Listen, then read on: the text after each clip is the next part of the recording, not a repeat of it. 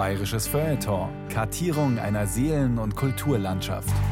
Ein Podcast von Bayern 2. Also wir haben gerade bei Land und Leute eine wirklich fast lückenlose Überlieferung von den Manuskripten im historischen Archiv. Tausende von Einzelmanuskripten haben wir. Das ist wie so ein Museum der bayerischen Geschichte eigentlich in Manuskripten, kann man fast sagen. Ich habe zwei Hörbuchkassetten. Das war eine Reihe in Land und Leute, bayerische Traumpaare.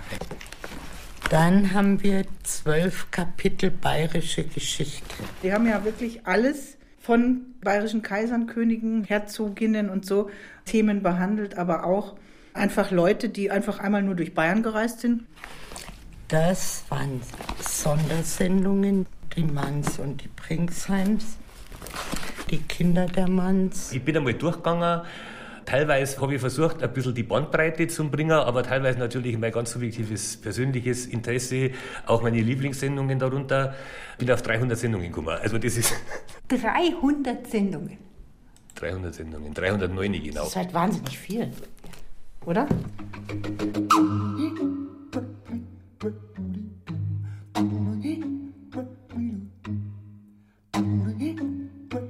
Originale und Originelles. 70 Jahre Land und Leute.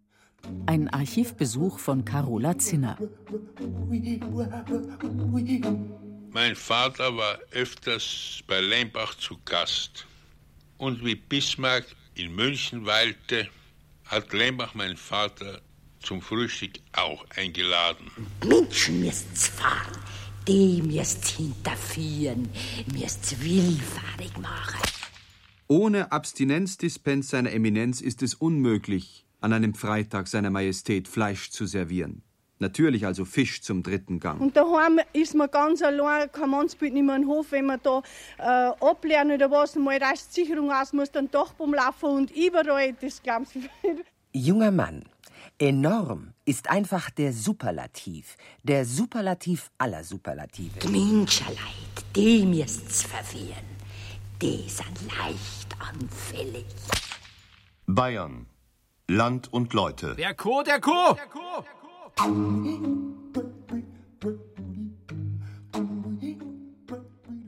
Könige und Kutscher, Bäuerinnen und Bohemians, in Land und Leute hatten alle ihren Auftritt.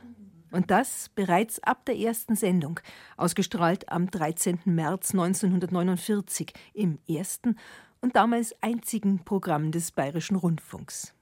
Der war seinerseits damals auch erst wenige Wochen alt. Am 25. Januar 1949 war Radio München, der Sender der amerikanischen Militärregierung, als Anstalt des öffentlichen Rechts in deutsche Hände gegangen. Bayerischer Rundfunk, Pressestelle, 1. März 1949. Mit dem Hörbild T'Kindstauf am Sonntag, den 13. März um 15 Uhr, beginnt der Bayerische Rundfunk eine neue Sendereihe, die Sitten und Gebräuche, Leben und Arbeit des bayerischen Stammes in Stadt und Land darstellen wird. Von der Erstsendung. 13. März 1949 ist das Manuskript noch vorhanden. Das war ein Hörbild damals noch. Bettina Hasselbring, Leiterin des Historischen Archivs des BR.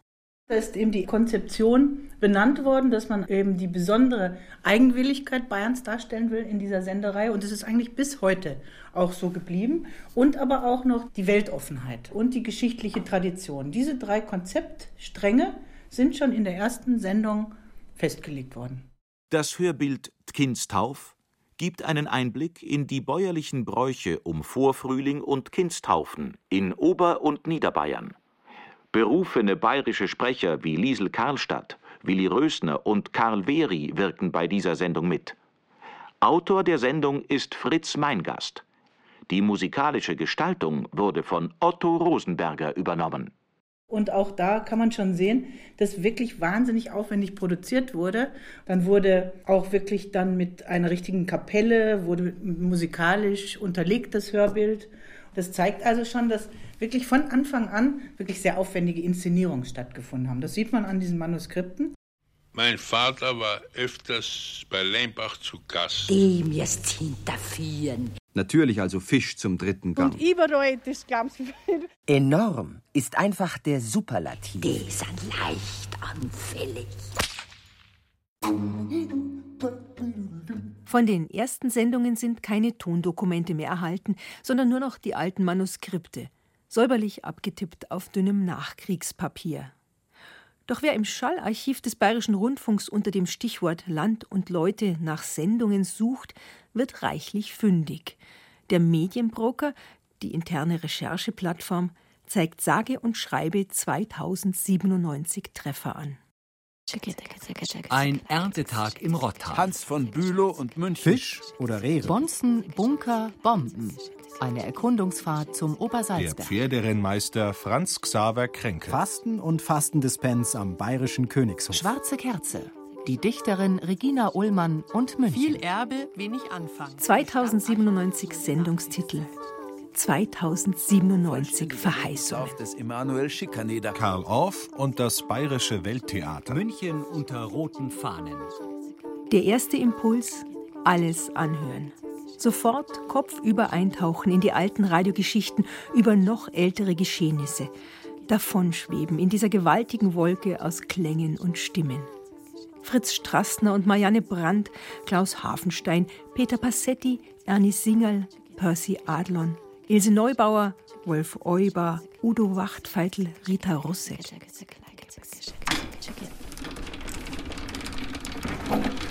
Sagt ihm von wie ein Mercedes, gell? Im siebten Stock des Rundfunkhauses an der Münchner Hopfenstraße kurbelt Franz Holzmeier gekonnt die großen Regalreihen zur Seite, in denen die akustischen Bestände des BR lagern. Bänder, Schallplatten, CDs. Pro Regal muss so eine Bandlast drauf und eine Kilolast drauf. Da kommt dann schon wirklich eine Last auf die Schienen, auf die Ketten, auf die ganze Mechanik. Den Großteil haben wir digitalisiert. Eigentlich ist es abgeschlossen, bis auf wenige Sachen, die eben noch unerkannt im Regal stehen. Das schauen wir uns dann nochmal speziell an. Also mit der kleinen Löschaktion schon sind wir bei gut 200.000, die wir digitalisiert haben. Bänder. Bänder. Wir haben es schon mal rausgerechnet. Es wären Jahre, ich glaube 20 Jahre ungefähr Durchhörzeit durch das ganze Material. Die Sendungen von Land und Leute nehmen davon nur einen winzigen Bruchteil ein. Und doch würden sie, grob gerechnet, gut 1000 Hörstunden in Anspruch nehmen.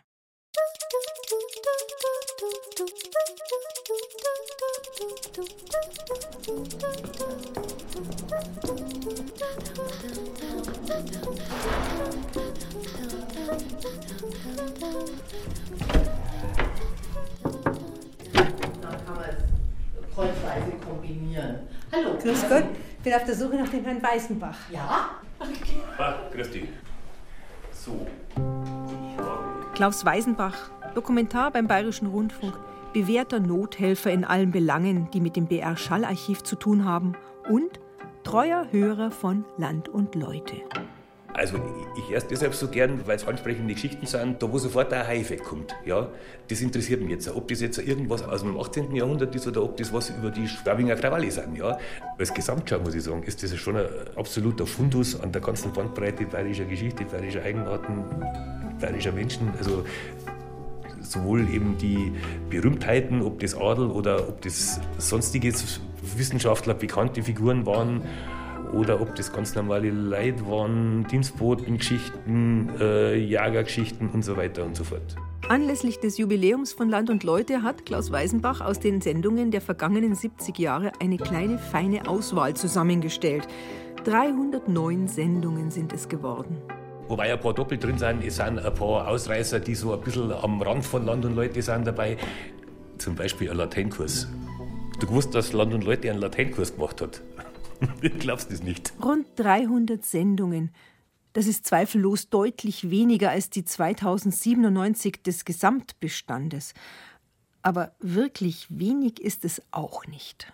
Wenn ich jetzt da was raussuche, dann lasse ich fünf andere auf der Seite. Von denen habe ich mir jetzt also aus dieser Liste da, die tatsächlich bis in die Neuzeit jetzt geht und in 56, 55 sogar schon anfängt, habe ich auch bereits ein paar Sachen auch quasi angereizelt, wo man eventuell ein bisschen nähern können. Pass auf. Der allererste Nachweis Land und Leute, den wir haben, Das ist Bruno Erath, der damals Bergsteiger auch betreut hat, die auch zu London Leute gehört haben. Wenn du willst, hören wir mal schnell rein. Eben ist Posnanski durchgezogen. Der will Ihnen in Paititi wahrscheinlich zuvorkommen. Die älteste Sendung, die als Tondokument im Schallarchiv unter dem Stichwort Land und Leute zu finden ist.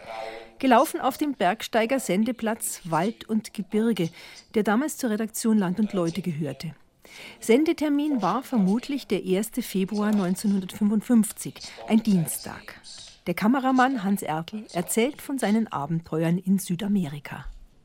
Sie verloren allein vier Maultiere durch Schlangenbisse. Er erzählte mir von Schlangen, die zu Dutzenden zusammengewickelt lagen. Er kam gerade zur Paarungszeit der Cascavel, der Klapperschlangen, in dieses Gebiet. Er zog von einem Ort Gonzata mit Namen, also von Nordwesten her, in dieses mysteriöse Urwaldgebiet, das von allen Ertl hatte seine Laufbahn angefangen als Assistent des berühmten Bergfilmpioniers Arnold Funk. Er arbeitete später maßgeblich am Olympiafilm von Leni Riefenstahl mit und war bevorzugter Kameramann von Generalfeldmarschall Erwin Rommel. Nach dem Krieg hatte Ertl in Deutschland Berufsverbot. Im Jahr 1953 begleitete er mit der Kamera jene deutsche Expedition in den Himalaya, bei der Hermann Buhl die Erstbesteigung des Nanga Parbat gelang was im von Kriegsniederlage und Schuld gedrückten Deutschland für einen nationalen Freudentaumel sorgte. Zwei Jahre später entstand dieses Interview, in dem Ertl von seiner Suche nach der legendären Inka-Stadt Paititi erzählt. Aber ich bereitete mich auch für diese Expedition dementsprechend vor. Hans Ertl, einer der großen Helden der 50er Jahre. Er wäre auch heute noch eine Sendung wert, aus anderem Blickwinkel halt als damals, wo man sich im Radio wie auch sonst mit Vorliebe dem Schönen und Guten im Lande zuwandte, der hohen Kultur und dem einfachen Volk, getreu dem Motto nur nicht zu viel von dem Staub aufwirbeln, der sich gerade über die Geschehnisse im tausendjährigen Reich zu legen begann. Es war jetzt dann auch schon wieder die Zeit, wo man schon wieder das auch vergessen hatte. Es kamen ja die Leute zunehmend auch. Weiß Viertel ist auch ein Beispiel der erst nicht durfte und dann wollten die Leute ihn aber wieder hören und er war beliebt und dann hat man ihn auch wieder beschäftigt. Also es gibt viele Beispiele, die einfach dann in der Zeit ab 49 dann wieder auch Fuß gefasst haben. Wir haben auch Manuskripte, wo noch der OK-Stempel der amerikanischen Militärregierung zu sehen ist. Also in den Anfangsjahren mussten alle Manuskripte, die eben geschrieben wurden, den Kontrolloffizieren vorgelegt werden. In 49 nicht mehr. Hier ist ja schon, heißt es ja schon Bayerischer Rundfunk. Seit 25. Januar 49 haben ja die Amerikaner den Sender in deutsche Hände wieder übergeben. Und da war es natürlich nicht mehr. Bettina Hasselbring und ihr Team kümmern sich um die Sammlung, Archivierung und den Erhalt aller Schriftstücke zur Geschichte des Bayerischen Rundfunks. Wir haben ungefähr 100.000 Aktenordner. Und davon sind vielleicht so 75.000 Daueraufbewahrung. Kilo? Also wir rechnen ja immer in laufenden Metern im Archiv und das sind ungefähr 4000 Meter. Also man hat mal gesagt, man von hier bis Pasing könnte man eine Reihe an Aktenordnern aufstellen. An den Bayerischen Rundfunk, Rundfunkplatz 1, 8000 München. Goldbach, 4.8.87. Sehr geehrte Damen und Herren, bei uns ist die Frage aufgetaucht, ob der Begriff Nordlicht ein Schimpfwort ist oder ein speziell Münchner Ausdruck, der die Hochachtung gegenüber den aus dem Norden an den bayerischen Königshof berufenen Gelehrten ausdrückt. Für ihre Mühe, Waltung voraus herzlichen Dank. Dr. Franz Huber, Rechtsanwalt. In den 100.000 Aktenordnern des Archivs liegen auch, ordentlich sortiert und dokumentiert, die schriftlichen Unterlagen von Land und Leute, Manuskripte, interne Vorgänge, Hörerbriefe. Sehr geehrter Herr Dr. Huber, die Bezeichnung Nordlichter ist in München aufgekommen, als um die Mitte des vorigen Jahrhunderts König Max II. norddeutsche Gelehrte und Literaten an seinen Hof zog und ihnen eine bevorzugte Stellung einräumte. Das Wort Nordlicht ist sicher kein Schimpfwort in des Wortes üblicher Bedeutung.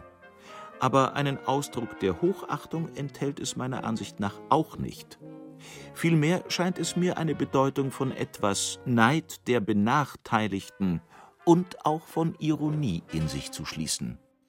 Neben Fragen, Lobesworten und Beschwerden von Hörerseite gibt es auch zahlreiche Dokumente, die von der wechselvollen Geschichte von Land und Leute erzählen.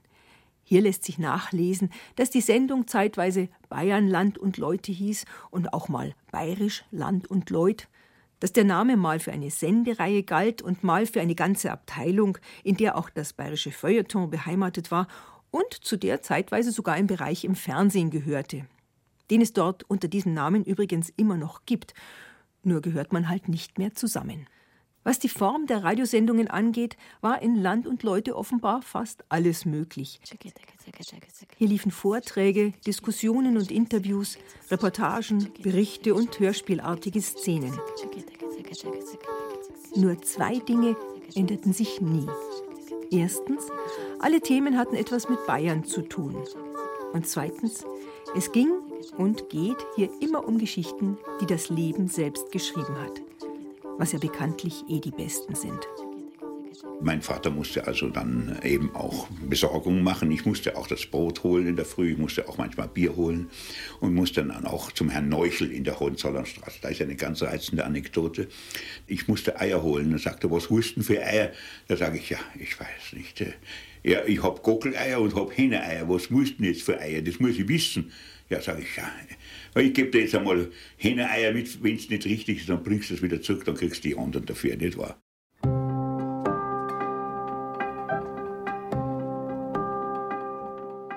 Was ist deine Lieblingssendung? Oh. Was sind denn das für Kriterien? Es ist ein interessanter Autor.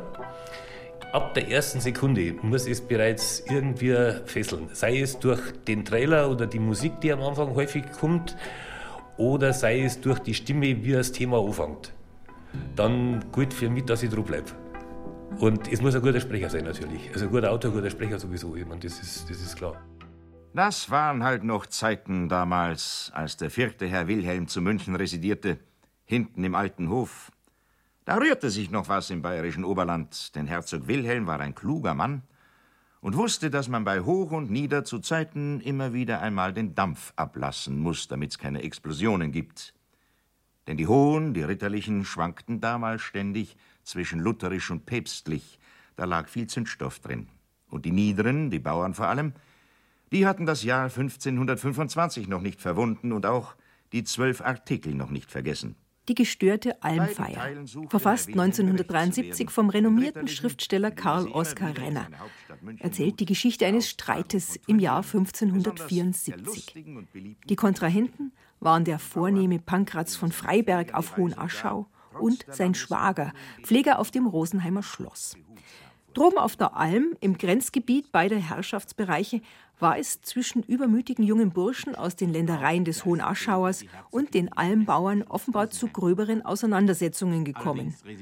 Und nun zankten die hohen Herren auf hoher Ebene weiter. Die beiden Herren konnten sich offensichtlich nicht schmecken.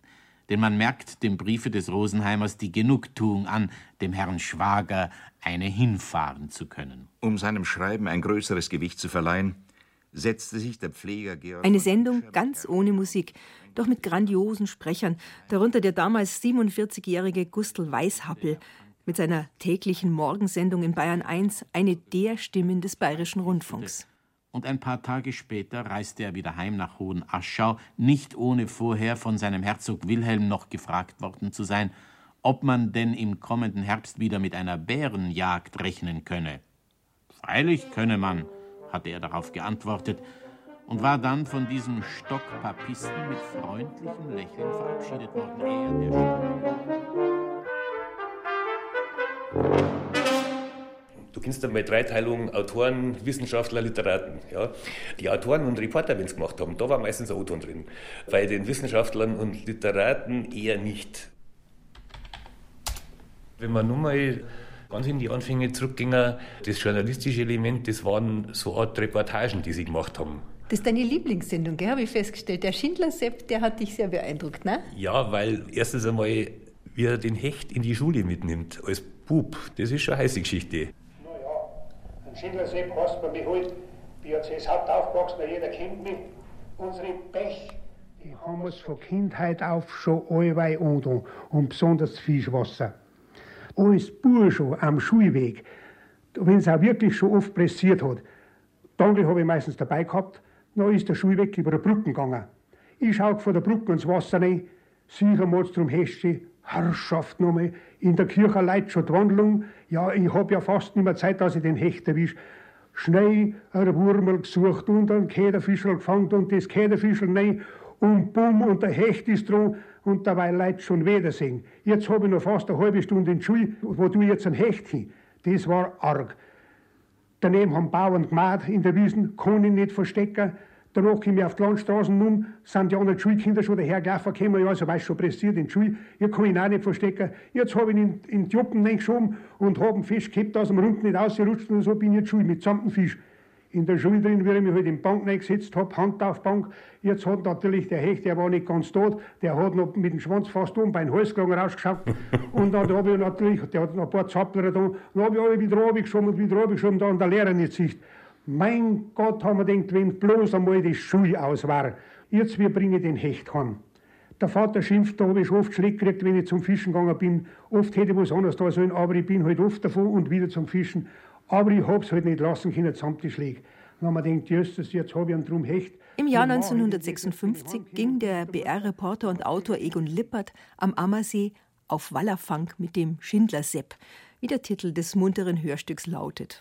Munter, doch in manchen Passagen auch ein wenig steif. Liest der Schindler-Sepp womöglich seinen Text ab? Klaus Weisenbach meint, nein. Ich glaube es gar nicht, dass er das aufgeschrieben hat, weil wenn man nämlich dann ein bisschen weitergeht in der Sendung, die heißt ja mit dem Schindler-Sepp auf Wallerfang. Und die angeln dann Waller und erwischen dauern. Jetzt warte mal. Da ist was dran, da ist was dran, da schau her. Ui, Sachsen nimmt mich.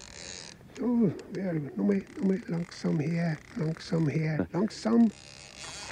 Oh, schau, haben Sie ihn gesehen? Den weißen Oh Bauch. ja, da blitzt es auf jetzt im Wasser, ne? Ui. Ganz ein netter Kerl.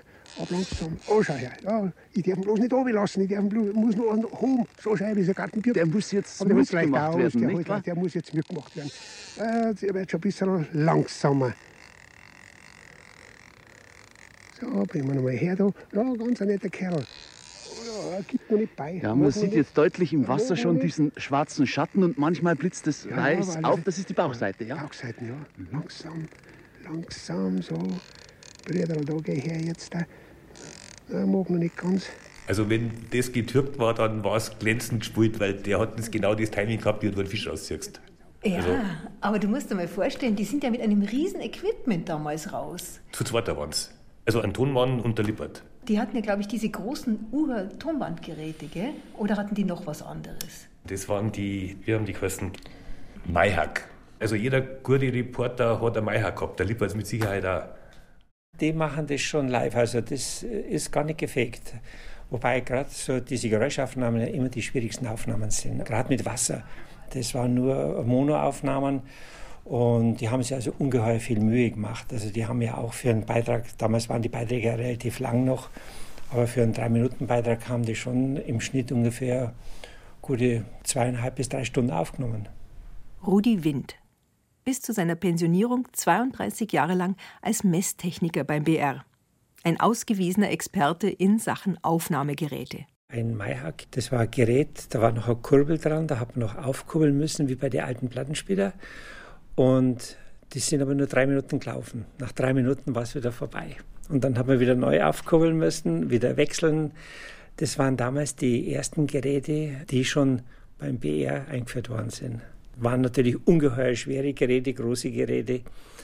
Und dann sind ja schon relativ schnell diese Nagra-Geräte gekommen, waren ungeheuer teuer und die gibt es sogar heute noch. Und ich kann mich noch erinnern, die Reporter, die mit diesen Geräten rausgegangen sind, Wintersport zum Beispiel, die waren unverwüstlich. Die habe ich nachts in Schnee stellen können, bei minus 10 Grad. Die sind noch genauso am nächsten Tag weitergelaufen wie vorher. Da waren natürlich ungeheuer viele Batterien drin, waren ja sechs Batterien drin. Man hat also nur ungefähr zwölf Minuten aufnehmen können, weil es ja Vollspurgeräte gewesen sind. Waren auch dann so weit, dass man es schon synchronisieren hat können mit der Kamera. Sprich, man konnte sie auch für Fernsehaufnahmen verwenden. Schon bald gab es dann die etwas erschwinglicheren Tonbandgeräte der Firma Uher und schließlich die deutlich kleineren und vergleichsweise billigen Sony-Kassettenrekorder. So ein Kästchen im schwarzen Lederfutteral hatte auch ich in den 90er Jahren über der Schulter hängen bei meinen Aufnahmen, die dann auszugsweise als sogenannte O-Töne in die Sendungen kamen. Die Länge der Kassetten, 90 oder 60 Minuten, machte das Ganze deutlich komfortabler als die 20 Bandminuten der U-Hörgeräte. Falsch machen allerdings ließ sich mit den Rekordern auch so einiges. Ton zu laut ausgesteuert oder so leise, dass er kaum mehr zu retten war. Kassette zu Ende, vor lauter Konzentration auf das Gespräch nicht gemerkt. Oder ein Klassiker. Es war so kalt gewesen bei den Aufnahmen, dass die frisch eingelegten Batterien sich in Windeseile entladen hatten. Dann eierte der Ton. Mikrofon kaputt, Bruch im Mikrofonkabel, Kassette versehentlich doppelt bespielt und damit die erste Aufnahme verloren, bevor sie im Funkhaus auf Band überspielt war. Es war ein schwacher Trost, dass es irgendwann mal jeden von uns erwischte. Die hat es immer gegeben. Ich meine, es sind immer Reporter gekommen und gesagt haben, ich habe nichts auf der Aufnahme drauf oder sie haben es aus Versehen gelöscht. Das hat es immer gegeben. Die meisten Fehler äh, sind eigentlich immer passiert, äh, dass sich die Bänder teilweise selbst gelöscht haben. Wir haben einen gehabt, der ist nach China geflogen, der hat dann die 30 Bänder mitgenommen und auf dem Rückweg ist er durch einen Flughafen durchgegangen und damals waren ja diese Abtastgeräte noch alles magnetische Geräte. Und der Mann, der war am Verzweifeln, bei dem hat es alle Bänder gelöscht, zumindest Teil gelöscht. Und da kannst du natürlich dann nichts mehr machen. Das ist natürlich dann vorbei. Oder ich habe jetzt eine Aufnahme gemacht und ich bin jetzt in Garmisch und fahre nach Mühlen zurück und lege es hinten auf den Rücksitz und da scheint prall die Sonne rein. Auch dann sind teilweise die Bänder kaputt gewesen, weil die sind ja sehr stark gewickelt und durch die Sonneneinstrahlung ist es wie ein Magnetfeld gewesen. Die haben sich dann teilweise selbst kopiert und dann waren auch die Aufnahmen wieder defekt. Aber es gibt es auch heute noch so. Der Mann hat sein Handy im Sakko drin, kann die Aufnahme genauso zerstört werden durch das Handy, dass einfach Teile davon gelöscht werden oder es ist ein Brummton auf der Aufnahme drauf. Also solche Dinge gibt es immer. Ich habe ein Uhren noch rumgeschleppt. Gabriele Förg, ab 1992 bis zu ihrer Pensionierung 2013 Leiterin von Land und Leute. Der Titel ist ja gut. Da kannst du auch sagen Wald und Wiese, Gott und die Welt. Und du kannst eigentlich alles machen. Also Bayern und der Rest der Welt oder der Rest der Welt in Bayern. Und das fand ich immer ideal. Und Förg machte alles. Es genügte schon die winzigste Prise Bayern, um eine grundsätzlich interessante Geschichte zum Land- und Leute-Thema zu machen. Etwa, dass der Protagonist hier zur Welt gekommen war, auch wenn die Eltern mitsamt Neugeborenem Bayern anschließend sofort verlassen hatten und er auch später nie mehr hierher zurückgekehrt war. Unter Förgs Leitung stieg die Frauenquote in Land und Leute, sowohl im Team als auch bei den Porträtierten. Und die Bohème der Vor- und Zwischenkriegszeit rückte stärker in den Fokus. Franziska zu Reventlow, die Familie Mann und ihr illustrer Freundeskreis oder auch Felix Klee, aufgewachsen in der Einmillerstraße. Im Vorderhaus wohnte Rilke und im zwei Häuser weiter wohnte Kandinsky. Und bei, bei, diesem Kandinsky übrigens wurde ich dann manchmal abgeliefert, weil ich natürlich manchmal meinen Vater störte bei der Arbeit. Und da habe ich ihn eben dann im Atelier vom Kandinsky dann angefangen zu malen. Und das ist eine ganz dunkle und schöne Erinnerung, weil mein Kandinsky hatte ja keine Kinder und offenbar war ich ihm ein sehr willkommener lebendiger Gast. Es waren natürlich auch noch andere tolle Leute in München vor 1914. Da war natürlich auch noch der Kreis von Jawlensky und Marewkin, die wohnten in der Giselestraße. Und dann waren noch viele Freunde. Mein Vater war ja dann auch in der Münchner Neuen Sezession. Da war eine ganze Reihe von war Edwin Scharf da, da war Karl Kaspar da, um nur ein paar Namen zu nennen. Der Sohn des Malers Paul Klee erzählt vergnügt von seiner Münchner Kindheit und vom Vater.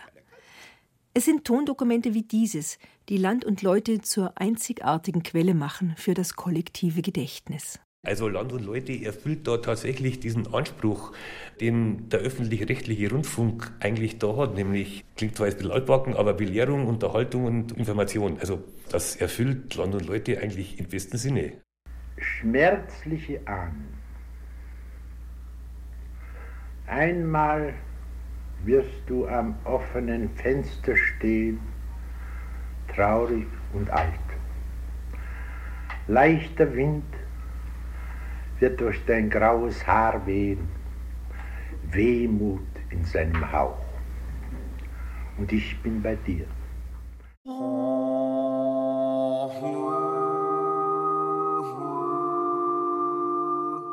Das ist auch die einzige Aufnahme, die ich da rausgesucht habe, die nicht unmittelbar aus einer Sendung stammt, sondern die stammt aus einem Mitschnitt, der ein Datum verzeichnet, was mit Sicherheit nur halb richtig ist, nämlich 1968, da war ja der, der Graf schon gestorben. Die Aufnahme, die stammt aus seinem New Yorker Exil, aus seiner Wohnung damals, wo er mit seinem Freundeskreis äh, zusammensitzt und einer Gedichte vorliest. Und unter anderem auch eben die schmerzliche Ahnung von ihm selber. Insofern habe ich das da rein, weil dieses Gedicht ist noch nicht auf den ganzen CDs und Platten, die es von Oskar Maria Graf gibt, vertont worden. Also das liegt nur bei uns im Archiv. Hat jetzt nicht die beste Bandqualität, aber da geht es ums Älterwerden. Einmal werden wir lächeln vor Schmerz und uns in die verbrauchten Gesichter sehen, ohne ein Wort. Und der Tag wird vergehen und die Nacht wird schweigen. Unser Blick nur wird fassen, was uns geschah.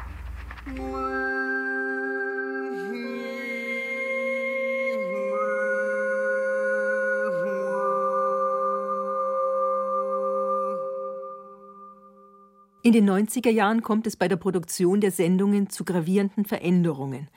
Der BR steigt um auf digitale Bearbeitungssysteme und verabschiedet sich vom Tonband, das fortan nur mehr im Schallarchiv zu finden ist. In den Studios halten die Computer Einzug. Es dauert nicht lange und nur mehr die älteren Radiomacher erinnern sich noch an die Arbeit an den großen Bandmaschinen, an Scherchen und Klebestreifen und an die Haufen von Bandabfall unter dem Studiotisch, die höher und höher wurden. Wehe, du hast was verloren von dem Bandel. Dann hat man in dem Bandsalat gewühlt und gesucht, ob man das noch irgendwo findet. Ne? Was, sagen wir mal, unseren Bereich hier betrifft mit der Digitalisierung und mit allem Drum und Dran, was damit dazugehört, da muss ich sagen, richtig angewendet ist es ein wahnsinniger Fortschritt. Es ist alles ungewohnt natürlich. Ich kenne noch einen guten Autor, der war völlig konsterniert nach seiner ersten digitalen Sendung. Er hat bloß nur gesagt, wo ist mein Band? Wo ist mein Band? Das war dann fürs Archiv ein Quantensprung. Also da ist es dann sehr viel schneller geworden und dann hat man auch besser mit den großen Mengen umgehen Wobei auf der anderen Seite die Digitalisierung die Auswirkung gehabt hat, das, was früher auf einem Tonband war, viel kleinteiliger geworden ist, nämlich in lauter kleine Audioschnipsel. Du weißt schon im Archiv bist, such doch mal unter Sprechen Sie Tschechisch. So, jetzt hör mal rein. Meine Damen und Herren, wir begrüßen Sie herzlich zu unserem Kurs der tschechischen Sprache und wünschen Ihnen viel Erfolg beim Studium und auch viel Freude daran. Ja, auch viel Freude am Studium wünschen wir Ihnen, denn es ist immer schön, etwas bisher Unbekanntes zu lernen, und die tschechische Sprache lohnt wirklich der Mühe. Sie gehört zwar nicht zu den einfachsten Sprachen, jedenfalls aber gehört sie zu den schönsten und klangvollsten. Hören Sie nur. Nešťastný ten, jenž nikdy z vytčené nezbloudil cesty, znovu by se vrátil. Ja, das war auch der 60. Man kann was damit zum Tag gehabt haben, Prager Frühling, natürlich, vermutlich sogar. Wobei, wie gesagt, das war nicht der einzige Sprachkurs, den Land und Leute äh, fabriziert hat. Es gibt, wie gesagt, diesen besagten Lateinkurs noch. Also, warte, das war 67. Latein ohne Grammatik, Folge 22. Vom Bayerischen Rundfunk hören Sie Latein ohne Grammatik. Lascivire sugerit tenera juventa. Europas Jugend sprach und sang Lateinisch. So. ja, also wer es braucht hat damals. Man fragt sich ja schon, wer hat sich das angehört? Ja, ich meine, das ist jetzt kein Lateinkurs in dem Sinn, dass du jetzt Latein lernst hier, sondern dass vermutlich ein bisschen hintergründige Geschichte erzählt werden, weil wenn man weiterhört, da ist natürlich viel Information auch dabei und zwar recht eine interessante Information auch. Sie nannten sich Clerici Vagantes oder Vagi, auch Scolares Vagantes. Vagantes heißt die Umherschweifenden, denn sie zogen von einer hohen Schule zur anderen, von einem berühmten Lehrer zu dem noch berühmteren, ja, die Lehrer selbst zogen mit. Als im 12. Jahrhundert die abendländischen Universitäten entstanden, blühte mit ihnen das Vagantentum erst so recht auf. Nun wanderte man von Paris nach Bologna, von Salerno nach Montpellier und Oxford. Studierende und Studierte, Lernende und Gelehrte, hohe Geistliche und entlaufene Mönche.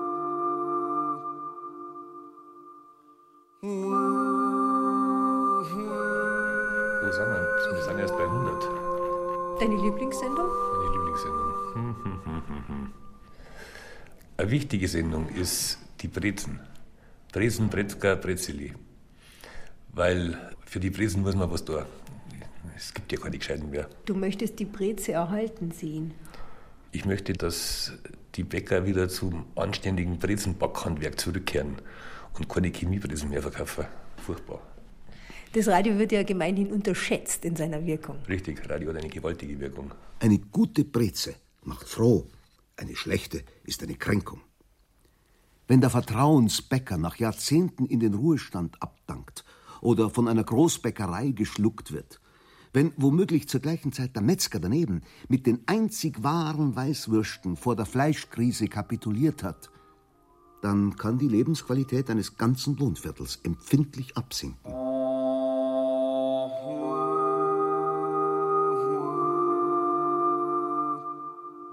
Müssen wir jetzt unbedingt auch noch hören, weil das glaubst du nicht. Der Refrain Ihres Liedes steht Ihnen auf der Stirn geschrieben. Ja, auf der Arm, da gibt's Kasse.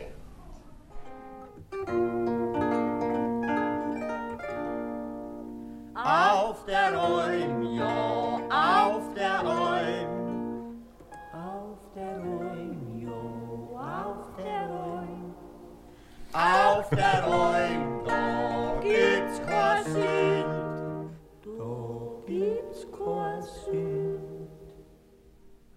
Weißt du, wer da singt? Liebwerter Hörer, Das ist Elfi Petrova. im Leben werden Sie erraten können, wer diese Worte und wohl auch dieses Lied geschrieben hat.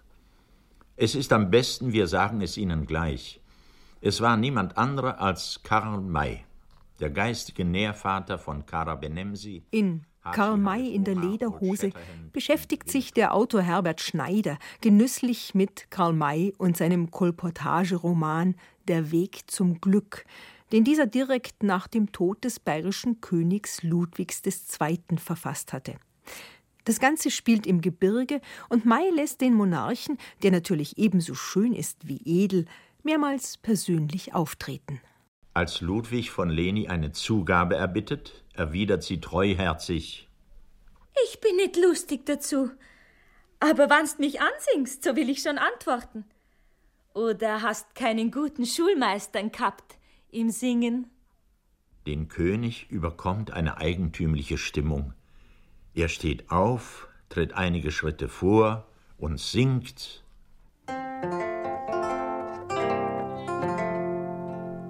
Gen Tal bin ich gelaufen, ins Tal bin ich gerannt.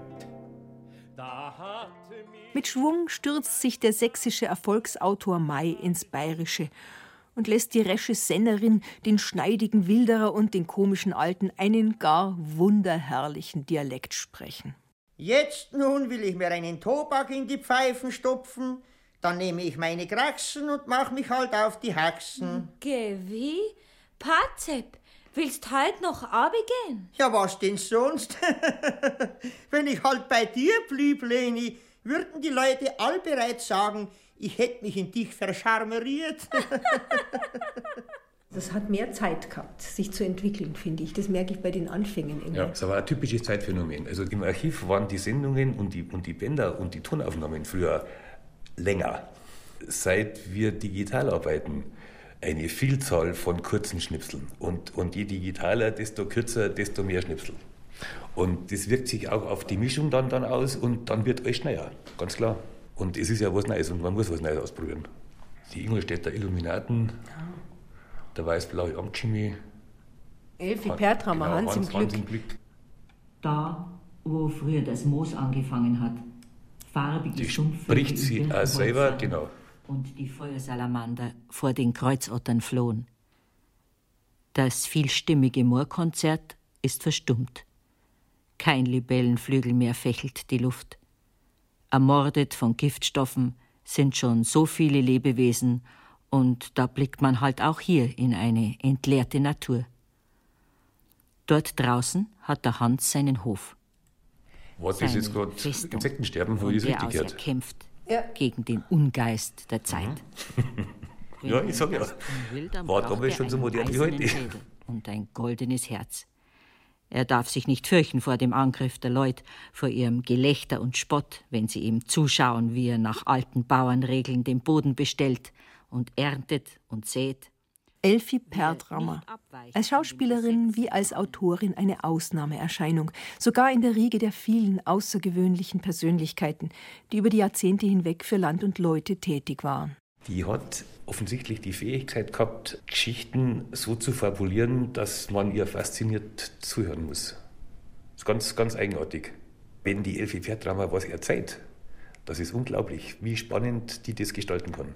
Es war eine von den ersten Frauen, die da aufgefallen sind in der Richtung, die ein sehr eigenständiges Leben und auch eigenständige Ansichten gehabt haben. Der Hans, 13 Kilometer weg vom Marienplatz, hat einen kunstdüngerfreien Hof, einen Stall voller glücklicher Kühe, Kälber, die auf warmen Strohlagern ruhen, nicht von den Müttern getrennt, sondern in Sichtweite hinter ihnen befestigt an einem langen Keibestrick, so dass für Mutter und Kind keine Panik entsteht. So ist der Hans. Er mag Frieden, er mag keinen Stress, er mag Menschen und Vieh und das Land. Er ist aus uraltem bayerischen Bauerngeschlecht und hat einen offenen Blick. Was mir aufgefallen ist, ist, dass immer Themen aufgegriffen werden, und zwar durchwegs über die ganzen Jahre, die jeweils dann einen gewissen Aktualitätsbezug dann kriegen. Ja, also Land und Leute war teilweise schon vorher da. Oder zumindest sehr zeitnah an den, an den wichtigen Themen. Da fällt mir jetzt gerade die, die Anna Wimschneider ein, mit der Herbstmilch. Die Wimschneider hat ja das Buch 1984, glaube ich, geschrieben, im zweiten Jahreshälfte, so in Herbst rein, und es ist ja auch verfilmt worden. Und Land und Leute hat, Monika Meister hat eine Sendung gemacht mit ihrer, das war meines Wissens, jetzt warte mal, da, da muss ich schauen. 84. Was natürlich also die hochinteressant ist in der Sendung, zum, zum einen einmal, wie die Wim Schneider erzählt und dann auch der Anspruch der Autorin, die da rauskriegen möchte, was das Buch aus ihr gemacht hat.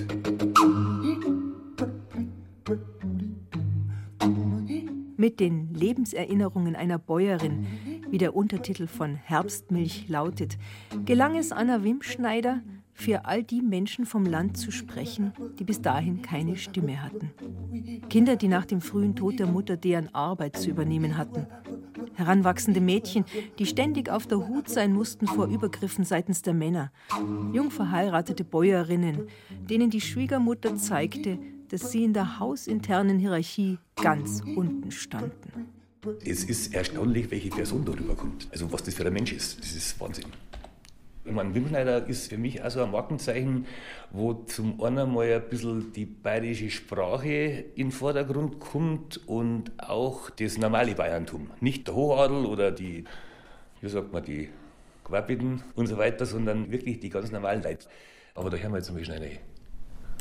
Also eine Bäuerin wollen Sie nicht mehr werden? Nein, das werde ich nicht mehr machen. Ich wollte schon als Kind, habe ich immer schon gesagt, ich wäre mal Krankenschwester das möchte ich gern werden. Und es hat sich halt nie so hingegangen, obwohl ich den Wunsch heute noch hätte. Ich habe sogar gemeint, wenn wir einmal das Haus leer haben und die alten Leute nicht mehr da sind, dann nehme ich mir wieder andere alte Leute, weil ich so gern, ich wäre so gern bei kranken Leuten. Das, das habe hab ich halt nicht sein dürfen. Der Vater hat gesagt, kümmert dich um die kleinen Kinder, da kannst du Krankenschwester nur sein. In dem Alter kann ich nicht mehr anfangen. Ja.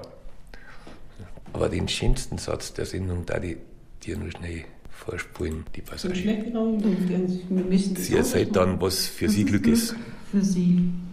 Und Glück ist das, wenn ich mich zufrieden finde und ich bin auch zufrieden und ich und äh, uns geht es jetzt gut. Früher hat es uns schlecht gegangen. Wir haben das Geld, was wir eingenommen haben, haben wir sofort ausgegeben und haben gebaut und haben gearbeitet. Und, und haben Kinder gehabt und die Kinder haben was gelernt und sind auch fleißig gewesen, sind heute noch fleißig. Und die freuen sich mit uns und mir mit den Kindern. Und das ist eben Glück. Was mir da wahnsinnig imponiert, ist dieses Selbstbewusstsein, das sie da hat. Und es kommen jetzt zwei Leute zu ihr, die wollen Autogramme oder, oder sie werden jetzt angeredet. Aber das ist ihr egal. Wer was zum Sagen hat, das ist auch so ein Satz, der ganz nett ist. Wer was zum Sagen hat, der soll immer was sagen. Und wenn nicht, dann ist auch gut.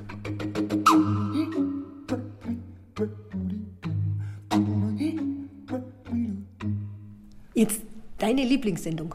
Jetzt fragst du mich schon wieder. Die eine. Die eine, nein, die gibt's nicht. Die, die gibt's nicht. Die kann es gar nicht geben, weil äh, jede Sendung, also es gibt viele, viele gute, sehr gute Sendungen und eine Lieblingssendung, das war ja auch schon mal, weil da kannte man das andere irgendwo hören. Das stimmt schon mit der Schatzkiste. Da, Babylon, ba äh, Berlin, nix, Babylon, Bayern. Kirchenglocken. Mit Kirchenglocken, das ist auch was, wenn ich was zum Kritisieren hätte, dann fangen wir manchmal viel zu viele Sendungen mit der Kirchenglocken an. aber nichts gegen, nichts gegen Kirchenglocken, aber ist ein sehr gern genommener Einstieg, sagen wir mal. Da hat er recht, der Klaus Weißenbach. Ob es vielleicht daran liegt, dass Kirchenglocken in der Geschichte von Land und Leute über einen langen Zeitraum hinweg eine so bedeutende Rolle spielten. Glockenläuten vom Stadtton Straubing. Ja, das wollte ich dann noch genau, die Geschichte, die, die drücke ich da noch rein. Hast du gewusst, dass Land und Leute auch teilweise dann zuständig waren fürs Glockenläuten und fürs Mittagsläuten? Aber natürlich, weil Sinn für die Geschichte, haben sie nicht nur die Kirchenglocken genommen, sondern sie haben tatsächlich auch andere seltene oder wichtige Glocken genommen, nämlich das Leiten vom Stadtturm in Straubing. Da hören wir jetzt einmal rein.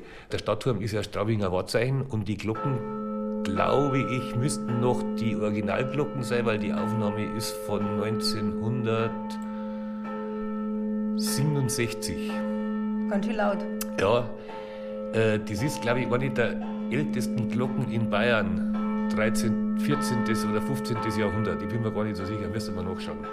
Wobei die Glocken, das ist eines der unterschätztesten Themen im Radio.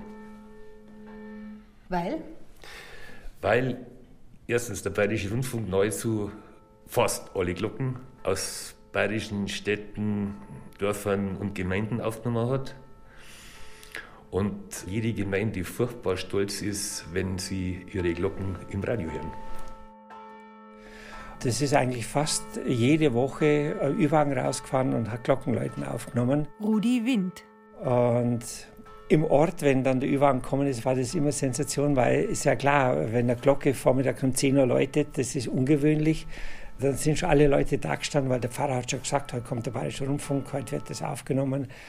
Ich meine, man muss sich mal vorstellen, ich komme in einen kleinen Ort und da kommt ein großer Übertragungswagen reingefahren zum Glockenläuten aufnehmen. Da sind natürlich alle Leute da. Da sieht man auch den hohen Stellenwert noch des Bayerischen Rundfunks, also in den ländlicheren Regionen, dass also die Bürgermeister teilweise die Straße selber abgesperrt haben, damit der Autolärm dann nicht die Aufnahmen stört, dass sie selbst da im Einsatz waren. Sagt Bettina Hasselbring.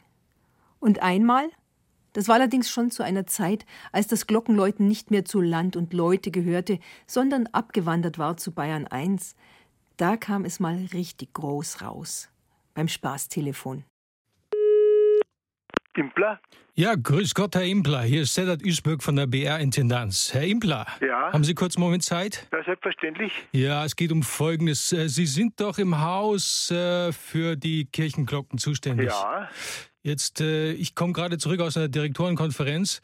Die laufen ja, so helfen Sie mir kurz, sonntags. Ja, sonntags um Punkt 12 Uhr im, im Bayern 1. Ja. Und im BR Heimat. Ja. Äh, wie schwierig äh, wäre es denn, äh, sagen wir mal, kurzfristig da eine Kirchenglocke zu ersetzen, also einmal ein Sonntagsläuten zu ersetzen? Durch was? Durch ein anderes Läuten? Ja, nein, wir haben also Folgendes. Äh, in dieser Direktorenkonferenz ging es auch um äh, unser Projekt Vielleicht kennen Sie das Themenschwerpunkt Ramadan. Kein Monat wie jeder andere. Ja. Es wurde kurzfristig die Idee geboren, ob man nicht im Zeichen äh, dieses äh, Themenschwerpunktes, den wir setzen, vielleicht einmal an einem Sonntag ein Kirchenglockenläuten äh, durch einen Imam ersetzt. Also der, der, der, der Vertreter des äh, Rats der Muslime Deutschland hat uns angeboten, dass zum Beispiel jemand von der Yub Sultan Moschee in Nürnberg auch live kommen könnte, falls es mit der Aufnahme nicht mehr klappt. Ja, für welchen Sonntag hatten Sie denn vor, das zu machen? Ja, wir hatten, also das geht ja nur noch äh, bis zum 19. Um ehrlich zu sein, das Ganze lief nie über den Sender. Es war ein interner Scherz von Kollegen zum Abschied vom Impler Schorsch, der in den Ruhestand ging. Es sei ihm und natürlich auch dem Spaßtelefonierer herzlich gedankt für die Erlaubnis, dieses Fundstück aus dem Archiv hier senden zu dürfen. Ist es prinzipiell möglich?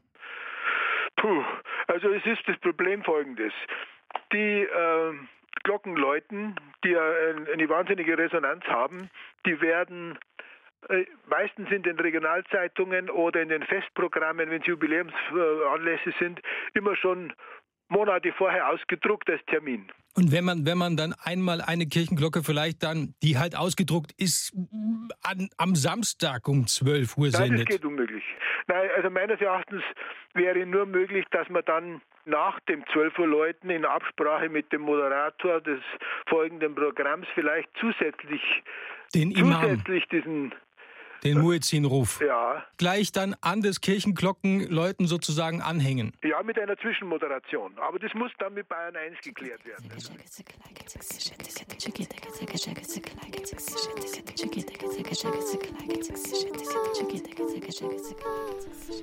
Ich glaube, jetzt klangt. Jetzt klangt's. Außer du sagst mir deine Lieblingssendung. Ist meine Lieblingssendung. Du, vielleicht findet man es noch. Also wir haben die besten Stimmen, wir haben die besten Autoren. Die beste Sendung. Richtig. Kann man so stehen lassen. Deine Lieblingssendung? Pff, keine Chance. okay. Keine Chance. Dann gebe ich auf. Und sag Danke. Und damit beenden wir unsere erste Lektion. Wir haben aber für alle unsere aufmerksamen Hörer noch ein lustiges tschechisches Volkslied vorbereitet.